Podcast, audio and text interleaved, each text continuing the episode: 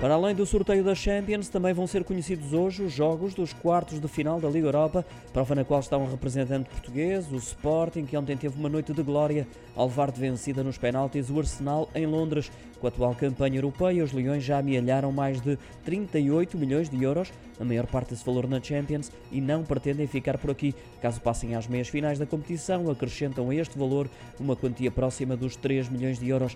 Lembro que para vencer o troféu estão em jogo mais de 14 milhões milhões. A equipa leonina não é das mais valiosas de todas aquelas que estão em prova.